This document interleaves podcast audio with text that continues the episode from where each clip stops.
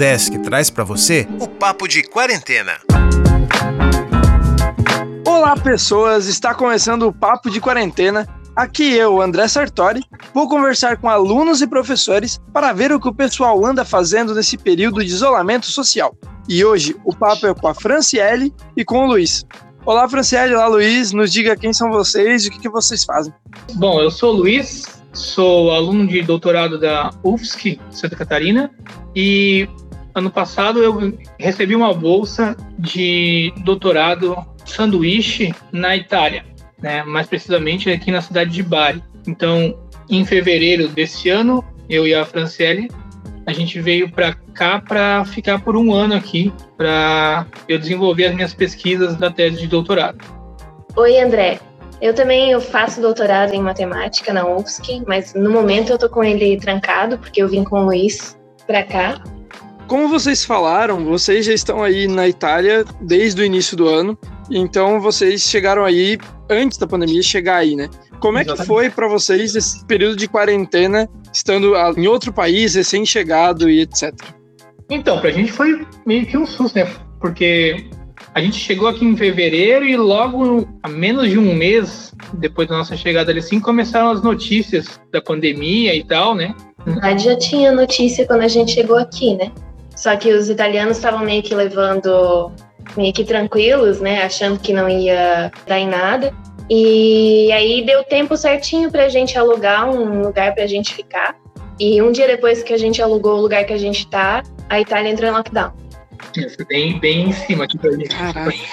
Pra te ter uma ideia, a gente instalou o gás e a internet daqui foi exatamente um dia antes do lockdown. Assim. Se tivesse vindo um dia depois, já não ia ter como. Nossa, Aí, foi bem na risca. Foi bem na risca. A gente ia ter que ficar sem internet sem água quente. Pensa. Agora aqui a gente tá no verão, né? E aí vocês estão, no caso, entrando no inverno. Mas na época aqui tava muito frio. Fevereiro tava bem frio. Nossa, pra gente foi uma salvação assim, de ter conseguido a, a, o gás, a água quente, assim. E a internet, né? Pensa passar a quarentena inteira sem internet. É, e falando disso de internet, a Fran falou que trancou o doutorado, mas você ainda tá no doutorado. Como é que foi fazer doutorado durante essa quarentena e se agora já voltou a ser presencial ou algo do gênero? Então, durante o período de quarentena, né, eu fiquei desenvolvendo a pesquisa via internet mesmo, conversando com tanto com o meu orientador do Brasil quanto com o daqui e com um colega aqui. Bom, pelas diversas plataformas, né, por WhatsApp, por e-mail, por conferências e tal. Então toda a pesquisa que a gente foi desenvolvendo foi por ali, sem nada presencial. Aí agora que está começando a retornar o movimento, assim, né? E eu estou podendo de vez em quando ir lá para a universidade. No meu caso, eu vim para cá com a ideia de continuar fazendo a pesquisa, né? Falando com o meu orientador lá do Brasil, mesmo estando trancado. Mas meio que a gente estava com a pesquisa meio parada, assim, meio sem ideias. E aí eu fiquei alguns meses sem nem tocar na pesquisa. Então eu voltei, na verdade, a olhar para ela semana passada, quando a gente voltou a ter ideia. Também estou conversando pela internet com o meu orientador do Brasil e agora parece que vai andar. E para vocês que estão olhando de fora, assim, e de um país onde a pandemia aparentemente está passando, como é que vocês olham para a gente aqui no Brasil? Cara, a gente vê a diferença de como foi tratado aqui para ir, né? Porque aqui, eu acho que no início foi parecido, né? Os italianos não levaram a sério também.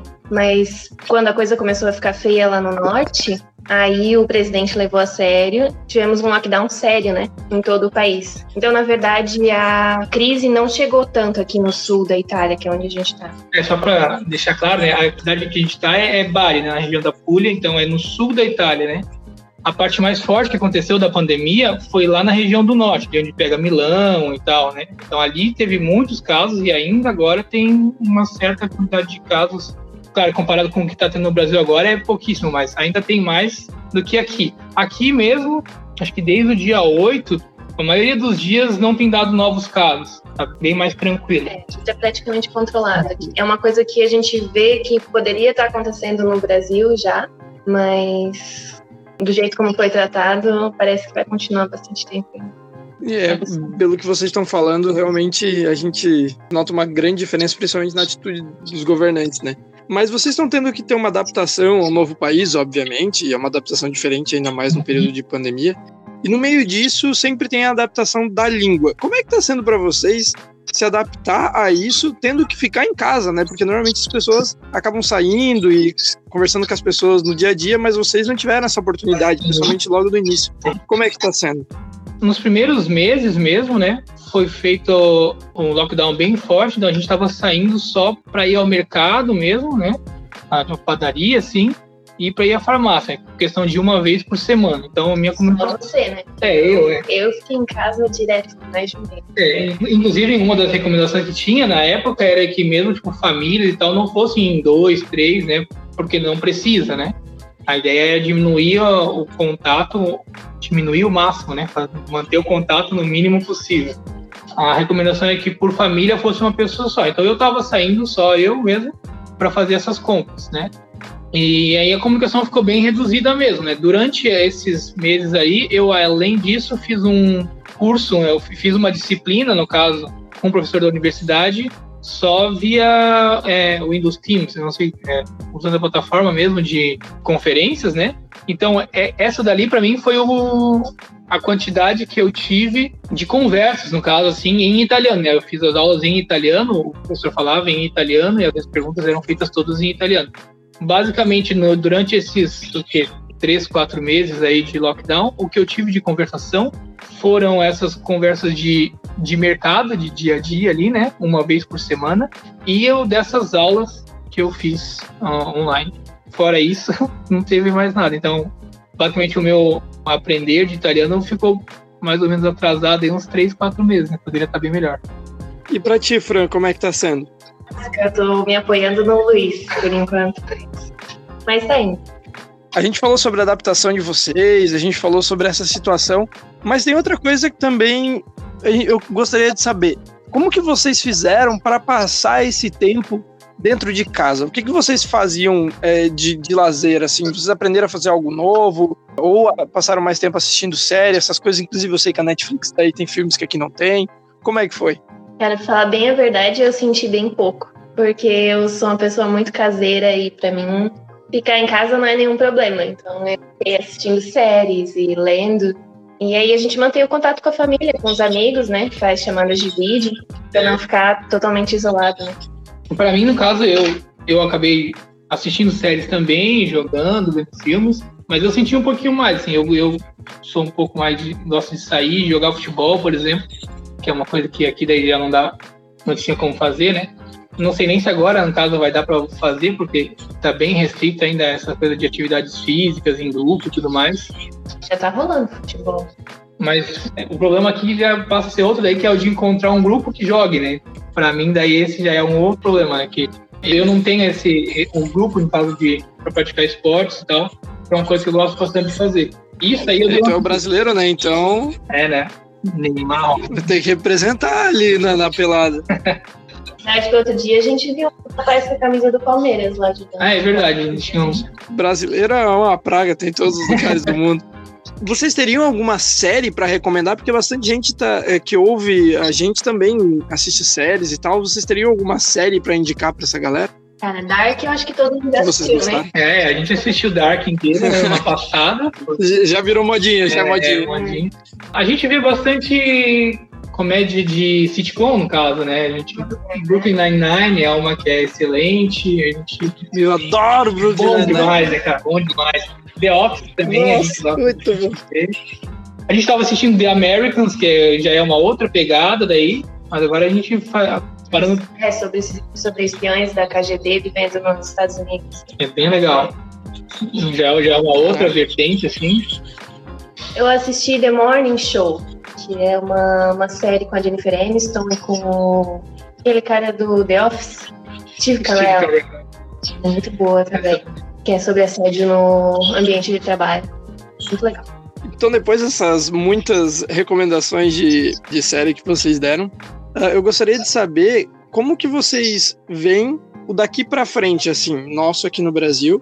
E se vocês que já estão aí vivendo um período pós-pandemia, se vocês apesar de todos os pontos negativos que a gente já conhece, vocês conseguiram ver que as pessoas aí conseguiram tirar alguma coisa de positivo disso?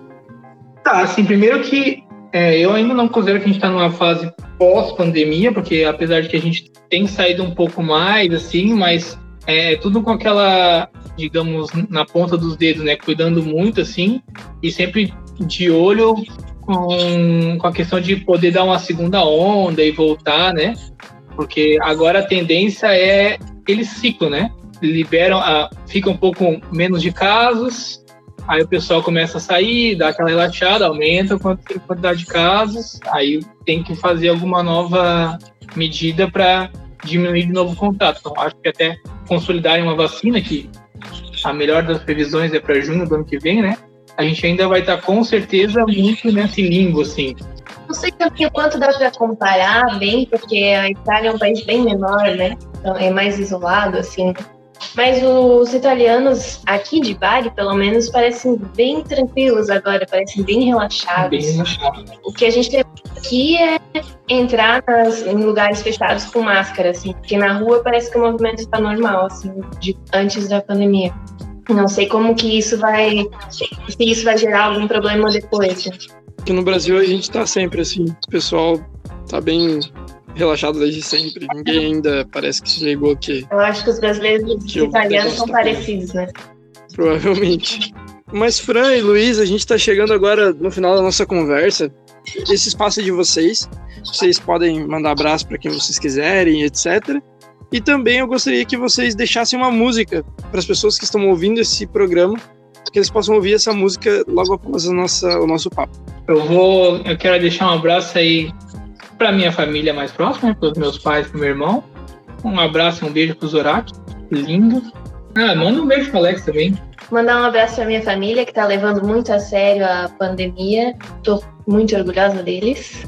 Um abraço para os meus amigos aí, galera da UDESC. E para Sasha. É, e de música, Rapidez do Mahmoud. Muito obrigado a vocês dois. Valeu, André. Obrigadão aí por ter lembrado da gente aí para fazer esse programa aí. Então, abraço. Fique em casa. E, e este foi o Papo de Quarentena, uma ação do programa de extensão Consciência da Udesc Joinville. Quer participar do programa? Manda uma mensagem para a gente lá nas redes sociais. É o Consciência Udesc, no Facebook e no Instagram. Até o próximo Papo de Quarentena.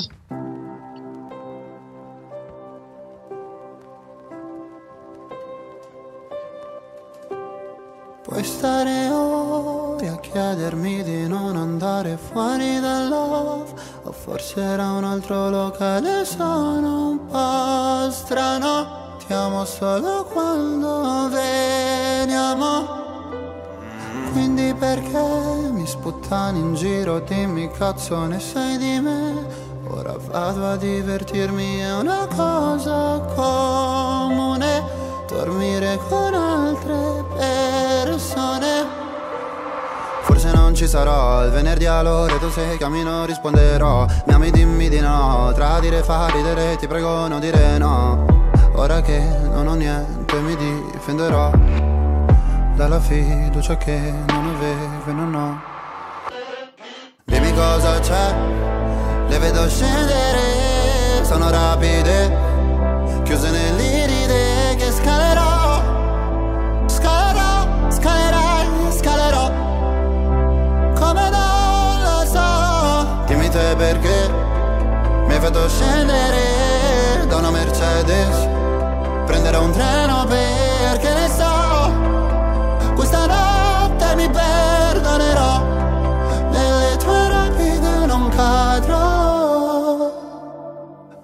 farai se alle spalle lascerai Milano? Chi prenderà la stanza bianca al primo piano? Non ci pensare, il ricordo è peggio della de. Ripenso a quei pomeriggi al lago Fumando e cantando piano Mi chiedo se ritornerai Nonostante i miei mille guai Mi chiedo se ritornerai ah. Con il solito paio di Nike. Dimmi cosa c'è Le vedo scendere. Sono rapide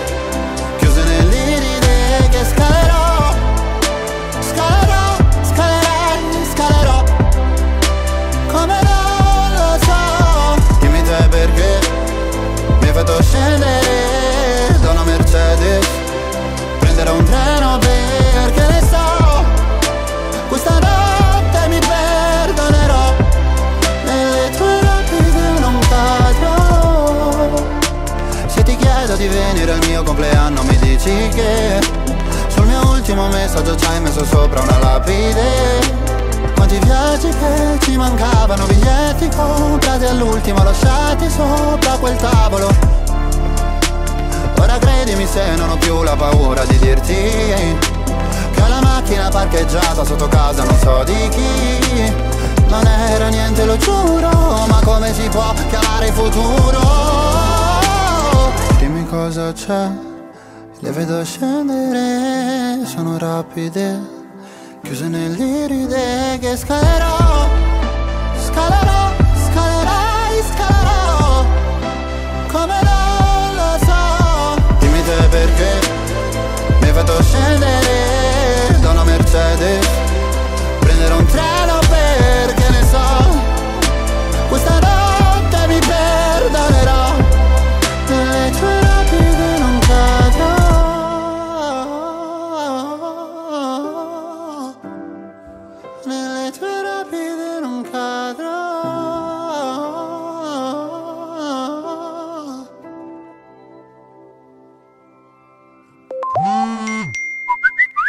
Papo de Quarentena, uma ação do programa de extensão Consciência do Departamento de Física da UDESC Joinville. Apresentação André Sartori Gomes. Coordenação Carlos Rafael Rocha. Edição Alex Schneider. Respeite a quarentena. Se puder, fique em casa.